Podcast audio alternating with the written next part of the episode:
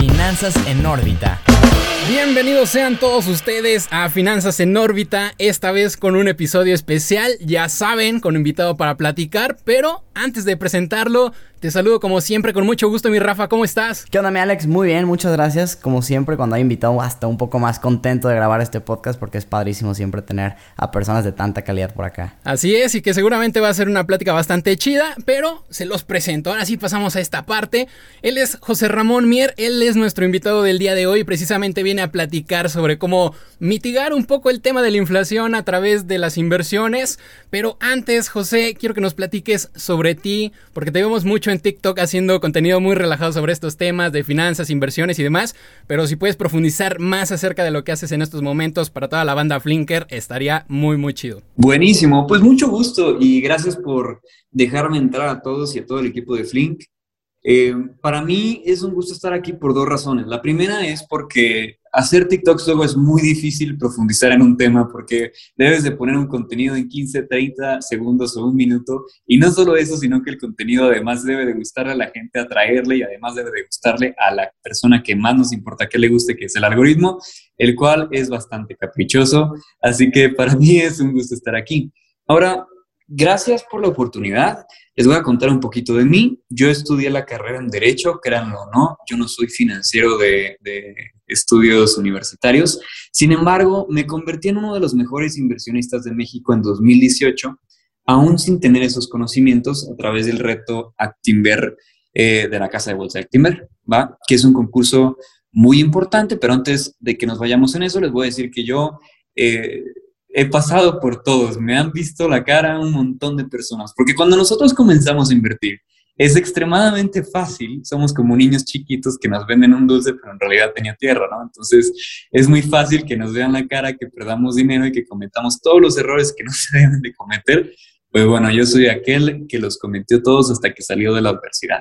Entonces... Oye, José, pero perdón que te interrumpa, o sea, ¿te refieres como a estafas que te llegaron a hacer a ti? O sea, de que de plano tú metías dinero en algún lado y terminabas siendo un fraude o algo así, ¿o qué? Claro, no, desde bancos de inversión de alto riesgo, bancos de inversión que te veían la cara, te decían que te daban un bono y en realidad no, porque no estaban regulados, bancos de India, eh, invertir en las cosas de más alto riesgo que existen, por ejemplo, opciones binarias, forex, hombre, cosas en las que ninguna persona en su sano juicio debería de meterse cuando apenas comienza a invertir. ¿Por qué te llama India entonces? Y eso, eso está interesante. ¿Por qué te llamó? Nada, porque ofrecían un, bono de depósito del 100%. Entonces yo dije, venga, vamos a entrarle. Le metí mis ahorros. Entonces le metí como, o sea, un dinerito. Me lo duplicaron. Yo dije, venga. Tuve un poquito de bajón. Les dije, oiga, no pasa nada si pasa esto. Me dijeron, no pasó lo que les dijo y me quitaron todo el dinero. Chale. No, hombre, horrible. ¿Y eso ha sido, eso ha sido como lo más fuerte que te ha pasado? ¿O has tenido algún otro reto en este aprendizaje por invertir? ¿O,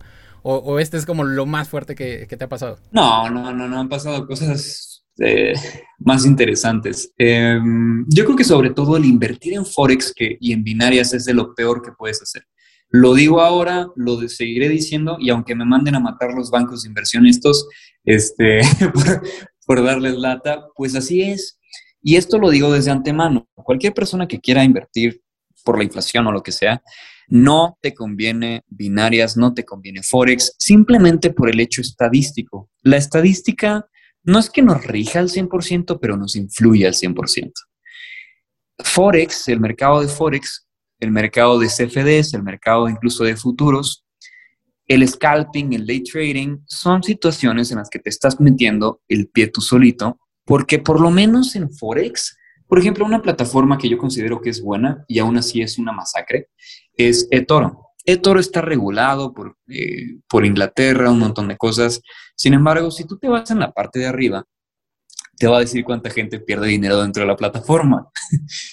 te, va a dar, te vas a dar un susto. Digo que precisamente eso lo hacen, según yo, por, porque están regulados y los obligan. Pero sí, yo también había visto esa estadística en su página y sí está cañón como pues la mayoría pierde. Que aquí yo, yo quisiera como que nos dijeras un poco el tema de, de qué tanto es hasta cierto punto porque te metes a algo que no conoces o es un tema de que en sí el producto de inversión, los que mencionas Forex, binarias, realmente son como que estadísticamente la mayoría van a perder. Porque a mí me sorprende, la neta, y te digo, te felicito, que la mayoría de las personas cuando tienen esas experiencias malas invirtiendo, ¿qué hacen? Se alejan y dicen, yo ya no quiero invertir. Y tú todo lo contrario dijiste, ¿sabes qué? Pues tiene que haber la forma y te pusiste a investigar y te volviste tan bueno que ganaste el reto Actimber. Entonces, la neta, qué chido.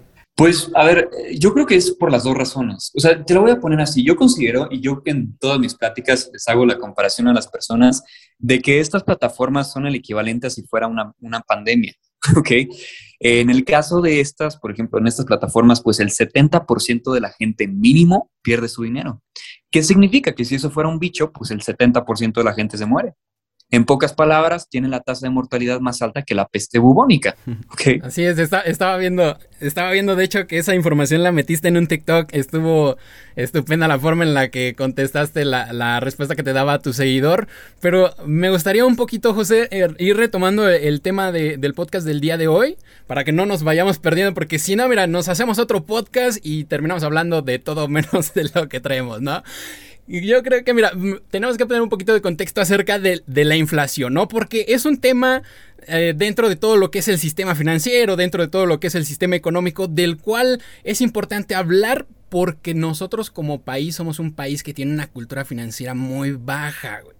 Entonces, ¿qué, provoca esto? Pues que tú no tengas conciencia de qué está pasando, de por qué suben tanto los precios, de por qué según sube tu sueldo, y no te alcanza para nada. Y creo que es importante retomarlo para sobre todo ir formando a los nuevos inversionistas y sobre todo cuando vienes eh, seguido por niños y, que puedan ir, despertando a este mundo de, la, de la inflación, ¿no? A ver, hay que dejar en claro dos cosas. ¿Por qué, ¿Por qué la gente entra al mundo de las inversiones? Porque se quiere hacer rico, ¿estamos de acuerdo? Pero... a lo mejor no necesariamente volverte rico, pero sí buscas como generar un, un, un rendimiento, ¿no? O sea, que tu dinero crezca. Al menos yo creo que eso sí sería como la, la, constante, ¿no? Porque quieren generar riqueza, finalmente, generar valor. Digo, yo lo puse como hacerse rico porque a mucha gente le atrae eso. Pero hay un paso anterior que es mucho más importante que el de hacerse rico, y es el no hacerse más pobre. Y justamente ahí viene la parte de la inflación. Cualquier persona que no está invirtiendo está perdiendo dinero. Punto y final. Sí, definitivo, porque al final del día, digo, explicando un poco lo que es la inflación, a lo mejor por si de alguien, uno de, los que, de los que nos escuchan no lo saben, o sea, la inflación es el, el aumento de precios generalizado de todos los bienes. Obviamente algunos aumentarán más que otros, pero en general, si te dicen hay una inflación del 5.8%, como en el caso de México en el mes de junio, esa fue la inflación, pues quiere decir que de, a partir de junio, un año hacia atrás, los precios en general incrementaron un 5.8%. Lo mismo que comprabas con 100 pesos, ahora ya no lo puedes comprar un año después porque ya todo cuesta más. Entonces, precisamente al, pierdes dinero porque al final del día, si no pones a trabajar tus ahorros, de alguna forma van a perder valor porque cuando los quieras usar para lo que tú quieras, ya no vas a pues, alcanzar a tener evidentemente y, ponerlos a trabajar de manera inteligente, mi Rafa, también, porque luego hay gente que en el afán de, de, fomentar la inversión y desde un conocimiento muy básico y general te dice, ah, tienes tantita lana, güey, pues, ¿por qué no lo inviertes? Deberías de invertirlo. Y ahí vas tú, lo inviertes quizá en negocios, eh, digamos, tradicionales o quizá en activos financieros, pero sin saber por dónde va la cosa, güey. Y resulta lo mismo, porque ni obtienes rendimientos y nada más sales perdiendo. Definitivamente. Y por eso justamente es que hay que escoger lugares de inversión que tengan una alta probabilidad de éxito. Por eso alejarse de esos bancos de inversión que les estoy diciendo y meterse a oportunidades como por ejemplo son los fondos indexados, los ETFs, las acciones incluso. Pero vamos a dejar algo muy en claro. A ver, palabras cristianas de la inflación es como si fuera una termita. Yo lo veo como si fuera una termita. Es cómo funcionan las termitas. Son estos este, animalitos que se meten en las vigas de madera y se van comiendo algo, ¿no? Entonces, en, si justamente como si nos tuviéramos un bloque de 100 pesos que fueran de madera, pues la inflación es una termita que año tras año tras año, pues la va aligerando. ¿No? Entonces es súper interesante. Oye, por ejemplo, viendo, ahorita que ya estamos hablando de la inflación, ¿cómo ves tú el panorama tanto ahorita aquí en México como en Estados Unidos, que hemos visto que estos últimos meses han reportado inflaciones altas? ¿Crees que sea más el tema de la base de comparación o que realmente por uno o dos años estemos viendo pues inflaciones más elevadas de lo común?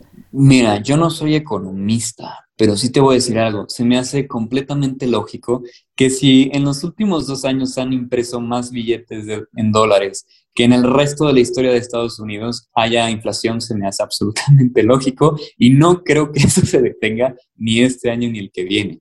¿Sabes? Yo sí creo que vamos a ver una inflación americana bastante alta.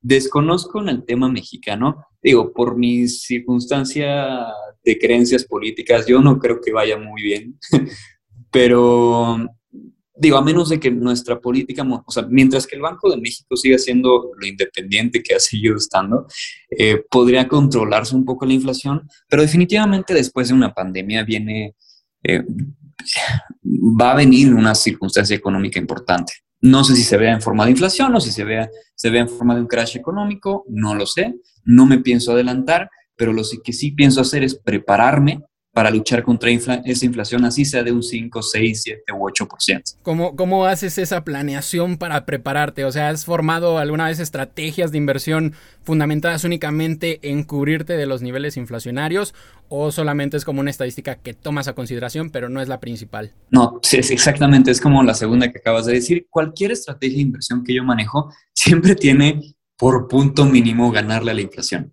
O sea, ese es, ese es mi, mi, mi, Así me fue muy mal, por lo menos le ganó la inflación.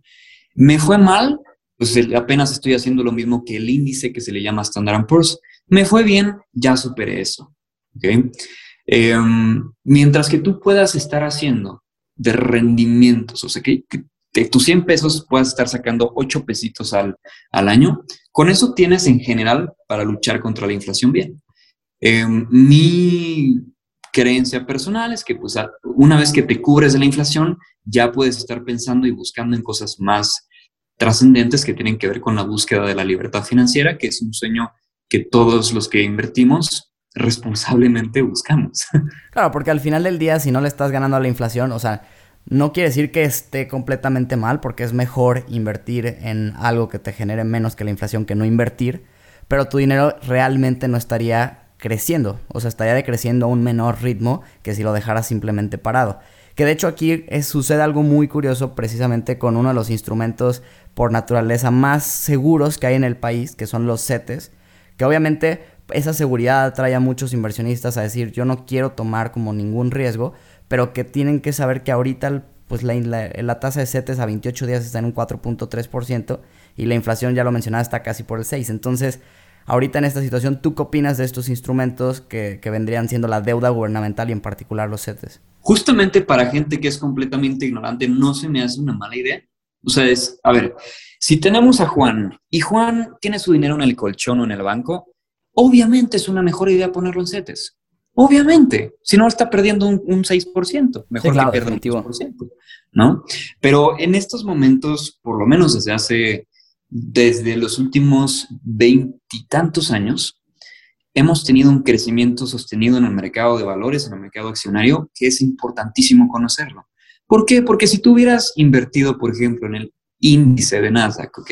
Y para palabras cristianas significa que estás invirtiendo en una canasta de acciones de las empresas tecnológicas y más importantes de Estados Unidos, ¿ok? Em, si tú hubieras invertido ahí, hubieras sacado un rendimiento de un 50% cada año lo cual absolutamente te garantiza que puedes eh, luchar contra la inflación durante 20 años. Oye, casi que hasta la inflación de países como Argentina, ¿no? O sea, sería un rendimiento realmente muy bueno. Claro, y además esa es una, o sea, cualquier fondo indexado que tenga una buena historia, ojo, no garantiza el futuro, pero por lo menos tienes una buena base, ¿no? Por lo menos. A ver, perdón que te interrumpa ahí. A ver, yo, yo estoy en una situación, yo soy una de esas personas eh, que nunca se ha metido al, mundo de los CETES, nunca ha invertido en CETES realmente. Para toda esa gente que está en la misma situación que yo, ¿qué consejos puede haber que se pueda compartir conmigo que a la vez les pueda servir también a ellos para poder hacer un uso adecuado de? Porque mucha gente probablemente es, pues mete tu dinero, déjalo ahí, ya no le muevas, ya no cambies la estrategia, pero sabemos realmente en que, en cualquier tipo de estrategia que tú haces, pues la tienes que ir modificando según vayas, eh, pues modificando tu necesidad también, ¿no? Yo creo que más que la necesidad, tienes que modificar, tienes que evolucionar como inversionista. CETES yo lo recomiendo mucho para gente que no sabe nada y que quiere apenas comenzar y tener su dinero seguro y que crezca un poquito. Conforme tú vayas creciendo como inversionista y vayas entendiendo cómo funciona el sistema bursátil o el sistema de inversiones en México, ya podrás tú, con el conocimiento adecuado, tomar decisiones que te llevan a tener mayores rendimientos. Y por ejemplo, para ti, ¿cuál sería el siguiente paso? O sea, ya hablamos de CETES, creo que los pros y contras quedan un poco claros. Ahorita nos estabas platicando de invertir con una estrategia, me imagino un poco DCA, Dollar Cost Averaging, en un, índice, estilo el Nasdaq, el que planteabas. Pero ¿crees que ya sería como el siguiente paso después de CETES? ¿O crees que hay un inter de, ok, ya supe lo que son CETES, ya los conocí, ya quiero dar ese siguiente paso? Ahí tú qué le recomendarías a una persona? Mientras que estás educándote en CETES, investigar o sea, no, no, no podemos separar la parte de, a ver, estoy invirtiendo con me estoy educando. Si solo estás invirtiendo, pues mételo, o sea, en CETES o haz una, justa una estrategia de inversión como la que te acabo de decir y olvídate. Pero si realmente quieres evolucionar como inversionista y tener rendimientos que sean competitivos, que sean extremadamente buenos y te puedan llevar a ti, no solamente para ganar la inflación, sino para realmente de ahí hacer un cambio en tu vida a largo plazo, pues obviamente necesitas tú evolucionar tu pensamiento como inversionista. Y una vez que ya entiendas, ah, estos son los CETES, ah, estos son los índices, ah, estas son las acciones, ah, estas son las criptomonedas, ah, de aquí me alejo, ah, aquí me acerco, ah, aquí es donde yo tomo una oportunidad de compra y aquí me salgo, ¿no? Que eso es básicamente lo que yo recomiendo. Entonces, entras a CETES, te vas a estar educando hasta que entiendas en qué te estás metiendo en cuanto a los fondos de inversión, ya te metes ahí y esto te lo dice alguien que se volvió muy bueno invirtiendo en, mercados financieros. Obviamente, si vemos el sentido común, pues hay otras oportunidades que te pueden dar un rendimiento medio, como lo puede ser una SOFIPO o pueden ser los bienes raíces, pero como yo no soy un experto ni en SOFIPOS ni en bienes raíces, pues no te puedo responder con, con el mismo, la misma autoridad. Pero fíjate qué interesante esto que dices, no tienes que ser experto en todas las inversiones que hay, para que realmente te vaya bien al invertir. O sea, no es de que tengo que ser un todólogo. Tienes que empezar por algo e irte educando, como bien dices, y te van a ir llamando algunos temas más que otros. Y entonces en esos puntos, pues te vas a ir volviendo más bueno y vas a ir aprendiendo más. Pero qué interesante, o sea, que, que sí reconozcamos esto. Y yo creo que algo que no mencionaste, pero te, me gustaría preguntarte qué opinas, es sobre el perfil de inversionista. O sea, ¿crees que también es que, o por ejemplo, qué tan recomendable o qué tan reciente, perdón, no es reciente, ¿qué tan seguido tendríamos que estar replanteándonos nuestro perfil de inversionista? O sea, como en esta evolución de si quiero mejorar como inversionista, ¿qué tan seguido lo harías tú? O sea, yo haría una evaluación anual, porque para mí las, las inversiones no son mensuales ni diarias, son del año, ¿ok? O sea, al año terminas viendo y dices, a ver, ¿qué hice bien? ¿Qué hice mal? ¿Qué quiero buscar de aquí en adelante? Porque obviamente, pues tu, tu perspectiva de la vida va a cambiar. ¿No? No eres la misma persona, sobre todo después de la pandemia, no eres la misma persona que hace un año tus objetivos, tu perspectiva, tu estilo de vida y tu plan de vida han cambiado radicalmente. Por lo tanto, obviamente, una revisión anual es lo más sano. ¿No? Y también cambian tu, cautela y tus dudas y ya mencionabas esta parte de precisamente ir como investigando. Creo que esa es la parte central de todo esto, que es investigar para disipar las dudas que tengas, vayas avanzando de a poquito, quizá hoy resuelves una, quizá te tardas otro mes en disipar la segunda duda que te surja, porque creo que mucha, mucha parte, uh, mucha parte, gran parte, perdón, de la gente que no invierte es porque llega a subestimar también los rendimientos que se pueden alcanzar, ¿no? Es como, eh, voy a meterle mil pesos a esto y voy a obtener un peso nada más de ganancia, entonces eh, tal vez lo hago, tal vez no, y creo que ese es principal principalmente el por qué la gente no se anima a hacerlo. Y justamente acá, hijo, qué buen tema acabas de tocar. No sé si conocen lo que es el interés compuesto, sí o no. Sí, claro, definitivo. Venga, pues este es un dato que la gente debería de saber. Pequeños cambios que tú tengas en cuanto a inversión, ahorro y gastos, pequeños cambios que parecerían insignificantes como ahorrarte un café a la semana, podrían llevarte a, a tener literalmente una creación de patrimonio enorme. Literalmente, este es, una, este es un dato real. Si tú tuvieras dos, dos este, opciones, yo te doy en este momento un Xbox de valor de 10 mil pesos, o si quieres en 40 años te doy 3 millones de pesos. ¿Qué prefieres? O sea, ¿pero me das el Xbox en físico? Te lo doy en físico, completamente nuevo el día de hoy, o te doy 3 millones de pesos en 40 años. Yo supongo que, digo, pensando como inversionista, preferiría a lo mejor que me dieras el Xbox, lo vendo, pongo a trabajar ese dinero y te digo, tendría que hacer el cálculo, pero probablemente con interés compuesto sea más de esos 3 millones. Sí, pero tal vez si no, si no lo vendes y nada más te quedas con los 3 millones, pues igual también puede ser tentativo, ¿no? Pero sí, de acuerdo con el pensamiento de Rafa en esa parte. Pues justamente es exactamente lo mismo. O sea, estamos hablando de lo mismo, estos 10 mil pesos, si tú los pones a invertir durante 40 años haciendo un 15% al año, que es respetable, o sea, no es este, el gran rendimiento, pero es bastante bueno. Hay gente que dice que eso es imposible, lo cual es bastante chistoso. Pero si tú pones ese dinero a invertir durante 40 años, terminando los 40 años vas a tener 3 millones de pesos, solo porque no compraste un Xbox nuevo, ¿sabes? En el caso de pequeños cambios como ahorrarte el café de Starbucks y tomártelo en tu, casa, o el caso de muchos jóvenes que es bastante torpe estos gastos, pero en lugar de irse a, a un bar y gastarse 400 o 500 pesos, ¿no? Que sucede mucho en, en clases medias, medias altas. En lugar de hacer eso, si pudieran tomar sus cervecitas en casa, te va a salir en 100 pesitos la salida te vas a divertir incluso yo creo que más. Pero lo más importante, vas a tener el dinero para ahorrar, que con eso vas a tener para invertir a través de interés compuesto, ahí sí vas a hacer un cambio radical en tu vida. Porque además a nuestras nuevas generaciones menores casi de 40 años, no te vas a jubilar. Que sabes que yo creo que también pasa mucho, es el tema de, que no, no, la, los, la gente no le gusta pensar en el largo plazo. Porque todo esto que nos estás diciendo yo también coincido y yo lo estoy aplicando en mi vida personal pero yo veo con amigos de mi edad, tengo 23 años ahorita, que realmente les hablas de 30, 40 años mantener una inversión y te dicen, güey, estás loco. O sea, yo por qué tendría que mantener tanto tiempo mi dinero invertido.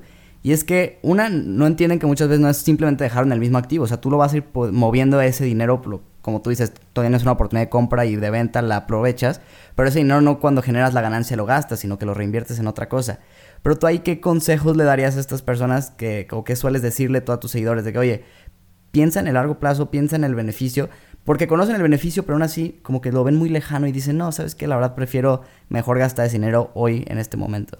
Solo hay dos emociones que mueven al mundo de las inversiones, el miedo y la emoción, o la avaricia. Entonces, eh, generalmente yo sí soy bastante eh, rudo con la parte del miedo. Entonces yo le digo, a ver, ¿qué, en mi caso yo lo viví, ¿ok? Y esto es un cambio cultural, estructural importante de los latinoamericanos. Esto es un problema real. Eh, punto y aparte, cuando un japonés pone una empresa, la pone para 40 años, no se está dando de vuelta, si en un año no le está dando retorno. ¿Sabes? Eh, si es un problema cultural real, pero justamente eso nos lleva a varios problemas. Y en mi caso, y yo creo que cualquier mexicano se puede familiarizar con eso, a ver, ¿qué prefieres hacer? Eh, ¿Cumplir 50 años y retirarte joven porque estás haciendo estos pequeños este, ahorros e inversiones, o incluso a los 60, con una muy buena eh, retiro? ¿O prefieres vivir del gobierno o de tus hijos a los 60, teniendo que desafortunadamente eh, trabajar a tus 60 años ya sin ganas, cansado, ¿no? Claro. O prefieres viajar por el mundo. Algo que muchas personas les llama la atención es que, a ver, ¿qué, estilo de vida prefieres? ¿El del Godín, que no tiene nada malo ser Godín, pero el de Godín después de tus 50 años? ¿O el de poder viajar toda tu vida, disfrutar, conocer lugares, etcétera? Esa emoción también llama. Fuera de eso, ni tú ni yo vamos a poder este, alcanzar a, mentes cerradas. Ahora bien, por ejemplo, ya, ya nos emocionamos, ya decimos, ok, sí quiero invertir. Por ejemplo, vamos poniendo el ejemplo concreto de acciones o fondos indexados, ETFs, que ahorita sería como el instrumento que vamos a estar analizando. Pero llega ese momento de volatilidad, porque es un instrumento de renta variable, y cae un poco mi inversión. ¿Qué, qué me dices en ese momento que a lo mejor yo estoy diciendo, no, ¿para qué invertí? Mejor deja ahorita vendo antes de que caiga más, ya mejor no me voy a largo plazo, prefiero lo seguro. ¿Ahí qué dices? Mira, le estás diciendo a una persona que no le gusta ese sentimiento. Entonces yo lo que hago es que a través de las estrategias de inversión que manejo es muy raro que me suceda eso. Muy raro. A mí es mucho más fácil para una persona eh, administrar ganancias que pérdidas. Porque de las pérdidas vienen los sentimientos de frustración, enojo, culpabilidad, que son eh, causantes de grandes pérdidas millonarias en Wall Street, ¿no? Em, si tú no sabes ni te interesa invertir y hacer lo que yo hago, pues solamente piénsalo a largo plazo. Si tú ves el, el avance que ha tenido cualquier índice, pongamos el Dow Jones, el Standard Poor's, etcétera, desde hace más de 100 años siguen subiendo. Entonces, si lo estás pensando a un proyecto de 40 años, lo que pasa en este año es irrelevante. Ahora, si te gusta más tener la, tranquilidad de que siempre o casi siempre vas a estar en ganancias, pues te recomiendo que estudies estrategias de inversión. Dos grandes ramas que te pueden servir para invertir bien es el value investing, la inversión en valor, y la acción de precio, que es una rama del análisis técnico. Yo la utilizo mucho y gracias a esa fue que yo gané el concurso de inversiones y pues he hecho cosas bastante interesantes. Ahora, hay una parte que ahorita estabas mencionando que es el sentimiento del miedo, ¿no? Y Rafa mencionaba la parte de la volatilidad, que si los juntas, güey, pues ya te hizo eh, echarte para atrás prácticamente al momento de decidir si invertir o no.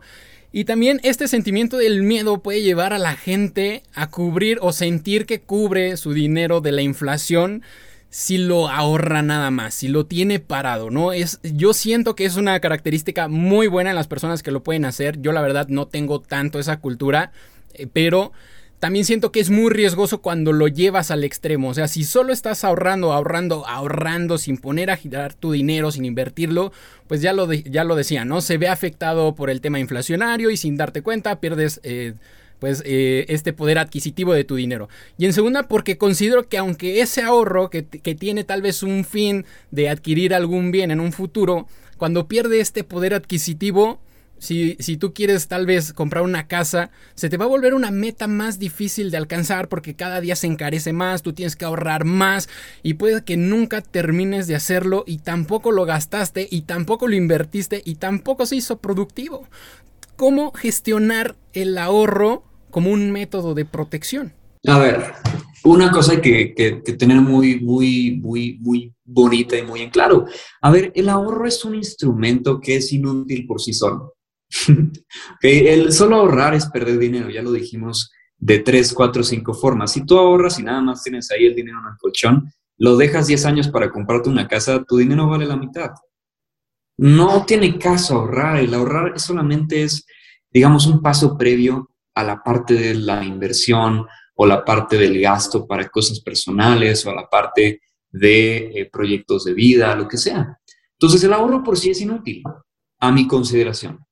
El ahorro que tiene un objetivo claro, sea para comprarte un coche, que ojo, yo estoy muy en contra de eso, pero sea para comprar un coche o sea para eh, invertir, sea para comprar una casa, el ahorro siempre tiene que tener un objetivo e incluso el ahorro que es para comprarte algo a largo plazo como una casa, debe de considerar el factor de la inflación para que tú puedas o que tu dinero que estás ahorrando por lo menos justamente se proteja. Para eso, pues ya dijimos dos, tres formas en las que se pueden hacer. Eh, CETES actualmente no funcionan, descartémoslo por el momento. Bueno, descartémoslo, pero me gustaría decir que si tu ahorro es a corto plazo, menos de un año, puede ser una buena opción para no tenerlo parado nada más en el banco y que al menos te genere un poco, ¿no? O sea, pero ya en un horizonte de largo plazo, completamente de acuerdo que ahorita no se tendría que considerar. Claro. Eh, descartémoslo justamente para largo plazo, ¿no? Eh, yo creo, espero que eso no se mantenga, porque CETES siempre fue una, una buena opción para protegerte de la inflación.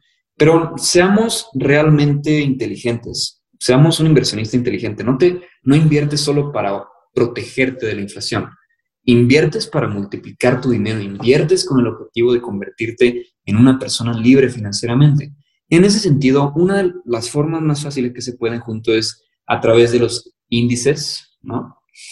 Pero dejando de lado los índices principales, hay algunos datos que yo quisiera manejar que, son sorprendentes. Si tú hubieras invertido en Microsoft cuando salió, en el 86, el día de hoy tendrías 140, me parece que son entre 144 mil por ciento o 300 y tantos mil por ciento de rendimiento.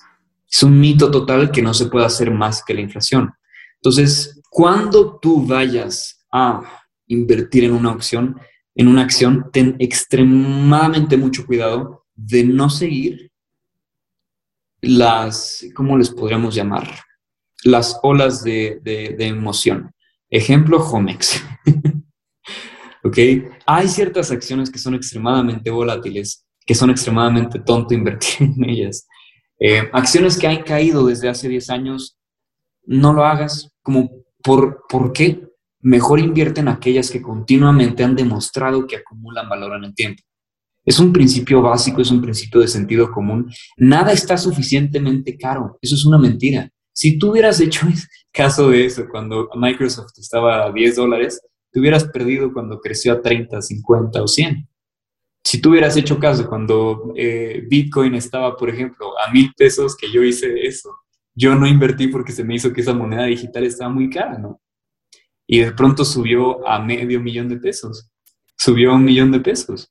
Entonces, eso es una, por favor, eso es, una, es un mito que hay que desaparecer. Si algo está subiendo, es probable que tenga un gran futuro y que sea una inversión más inteligente que comprar en algo que solo por el hecho de que te cuesta 15 centavos, pues tú piensas que está bien. Y que incluso aunque te cueste 15 centavos, también es un mito que no puede caer más. O sea, de, donde tú compras, puede caer hasta un 100% tu inversión sin importar el precio en pesos, dólares que tenga esa acción, ese activo. Entonces, sí, esto coincido completamente con lo que estás diciendo. Y nada más sí aclarar que una cosa es como crecimiento sostenido, como bien has dicho, por ejemplo, de una empresa como Microsoft, Amazon, que pues, año tras año van creciendo, creciendo, creciendo fundamentalmente.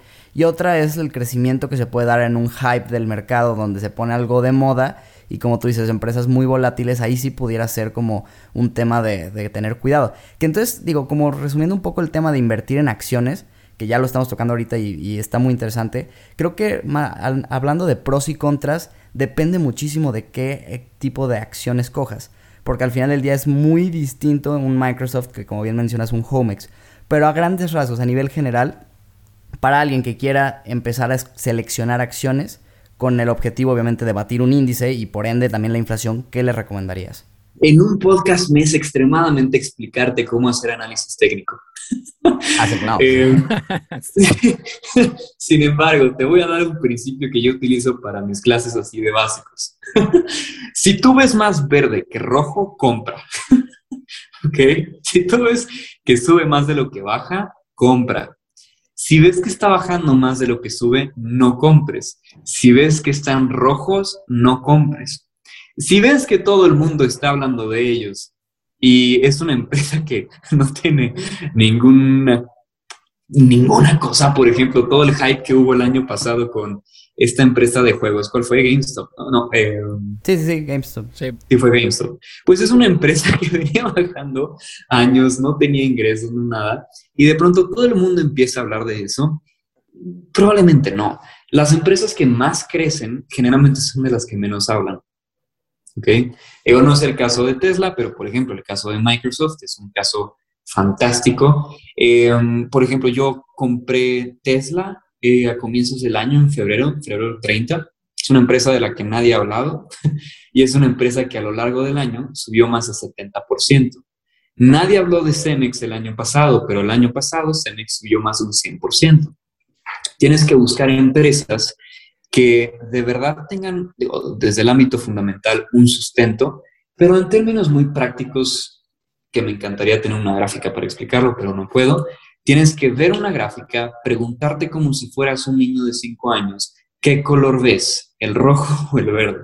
Te juro por Dios que así suena muy tonto lo que te estoy diciendo, vas a tener una mayor tasa de éxito que la mayor parte de asesores financieros en este país. Y en cuanto, y en cuanto a instrumentos, por ejemplo, ETFs, ¿crees que sí es la mejor manera de que eh, un nuevo inversionista se vaya enrolando para poder diversificar esta, esta nueva acción, esta nueva participación? Totalmente. No hay mejor, en los mercados financieros no hay mejor opción para un inversionista nuevo que no sabe de técnicas avanzadas de análisis ni de nada de eso, que un ETF. Porque ¿qué es un ETF?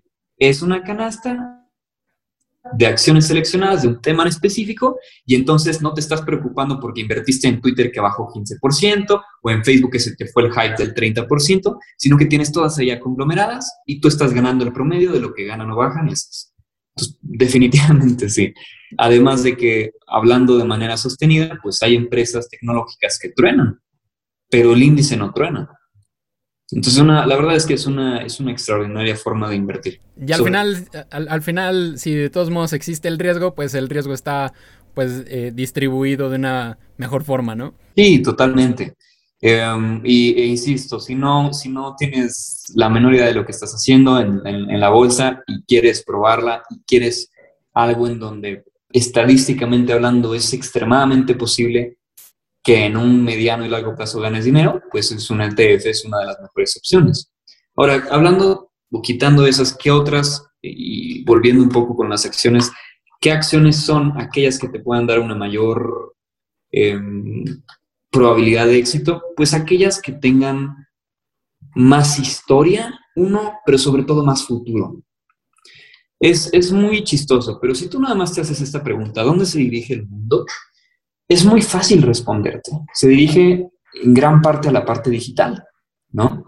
Todas las, para mí, por lo menos, toda la parte de ciberseguridad, de em, educación en línea o digital, toda la parte de videojuegos, toda la parte, obviamente, redes sociales.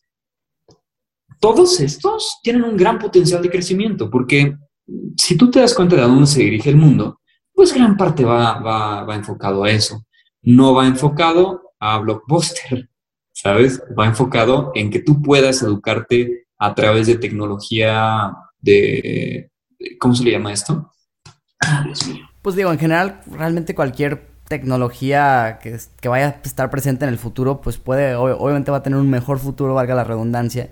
Y aquí me gustaría como para ir concluyendo, que mencionar que al final del día, de todas estas industrias que tú mencionaste que son, o sea, que tienen mucho potencial, no necesariamente tendrías que escoger a la ganadora, podrías incluso comprar un ETF que invierta en ese sector.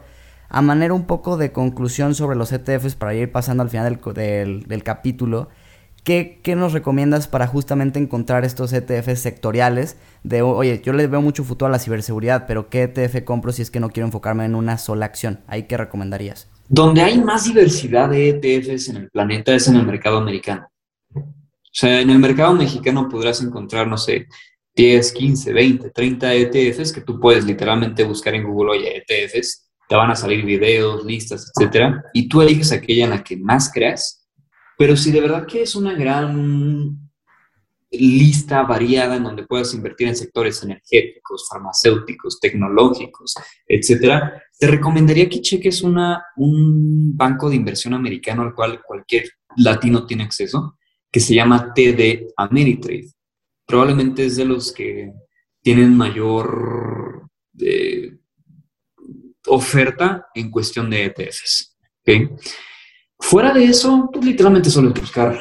Em, y sí, sí quiero decir una, pequeña cosa. Eh, a pesar de que ahorita hemos tenido 20 años de crecimiento sostenido, nunca hay que em, quitar la probabilidad, así como si fuera una sombra, de que pueda haber un crash económico.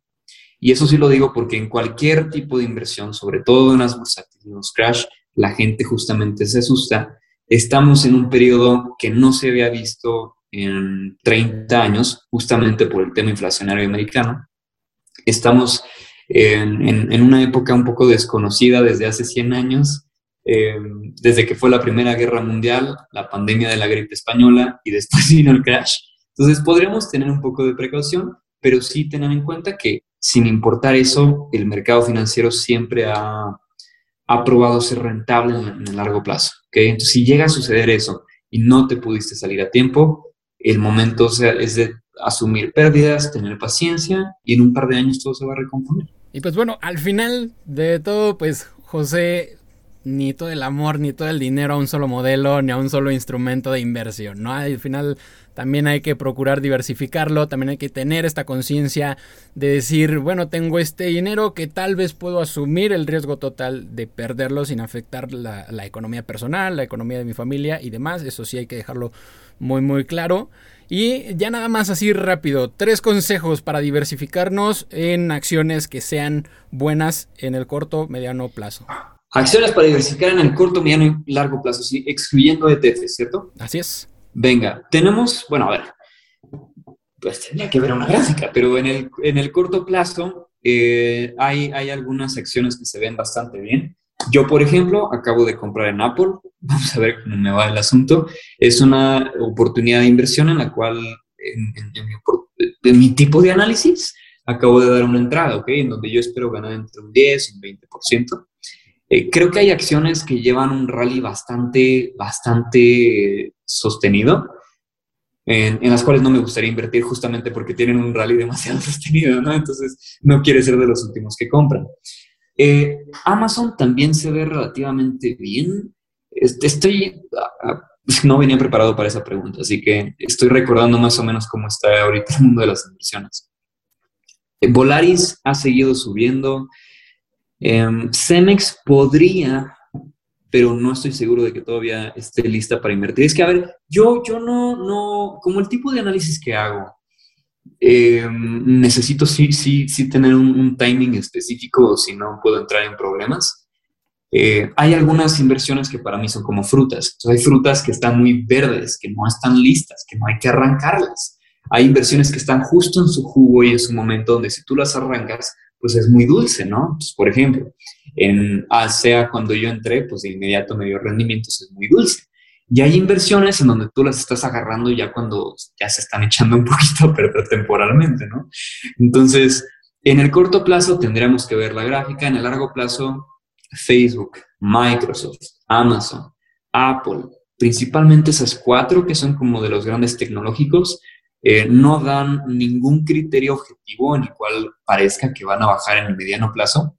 Y en el largo plazo, la verdad es que cualquier acción que se ha mantenido durante los últimos 10 años tiene gran posibilidad de que continúe siendo de esa manera. Y que al final del día las, las acciones que mencionaste como para mediano largo plazo, Amazon, Apple, Facebook, todas ellas son de hecho los que más peso tienen dentro del índice SP 500 y del Nasdaq 100. Entonces, también yo creo que podríamos llegar a una buena conclusión que se dijo durante el programa, que si de alguna forma no quieres como tomar ese riesgo extra de seleccionar ciertas acciones, te va a ir muy bien si tienes una estrategia de largo plazo comprando índices, comprando ETFs que repliquen estos índices y realmente pues puede ser más que suficiente para ganarle la inflación y para incluso incrementar tu riqueza con el interés compuesto.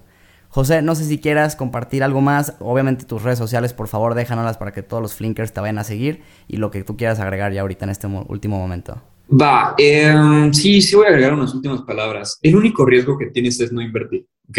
No hay actividad económica en el planeta que no lleve un riesgo. Pregúntale desafortunadamente a toda la gente que fueron corridos de sus trabajos. Eh, grandes actividades y profesiones son reemplazadas cada 5, 10, 15, 20 años. Entonces, realmente la única profesión que yo conozco que no ha caducado durante los 3.000 años de existencia del mundo semimoderno, desde, eh, desde Mesopotamia, los romanos, griegos, desde el medievo, desde toda la historia de la humanidad, son las inversiones. Nunca ha expirado eso. ¿Por qué? Porque es el sistema que tenemos económico y que siempre hemos tenido, nos guste o no. Entonces, el único riesgo que tienes es no invertir. Breve recordatorio, la riqueza mundial se encuentra concentrada en el ámbito empresarial e, y de inversiones. Si tú buscas una libertad financiera, no tienes otra opción. O te vuelves emprendedor o te vuelves inversionista. No hay otra opción. Entonces, mientras más rápido pues puedas estar en paz con eso y lo tomes como si fuera un juego de Monopoly a gran escala y te diviertas invirtiendo, pues la verdad es que lo vas a disfrutar bastante. Eh, me pueden encontrar en redes sociales como JoséMier01, en TikTok y de ahí vienen todas mis, este, pues, viene un link con todas mis otras redes sociales, así que con, eso ya me, me, vas a encontrar. Pues ahí está José Ramón Mier con nosotros aquí en Finanzas en órbita. José, te agradecemos tu tiempo, que hayas podido compartir un poco de lo que sabes y todo este conocimiento con la banda Flinker que seguramente te ha de haber aprendido en este ratito que, que te escucha. Y pues por ahí síganlo en las redes sociales, neta, el contenido que hacen en TikTok está muy chido. También síganos en arroba Finanzas órbita en todas las redes sociales. Estamos en Instagram, estamos en Twitter, estamos en Facebook y las redes sociales de Flink que ya se la saben. Y pues Rafa, como siempre, también un gusto estar contigo aquí en este programa. Igualmente mi Alex y muchas gracias también José, que estuvo muy padre este programa. Nos vemos. Muchísimas gracias a todos. Nos vemos. Finanzas en órbita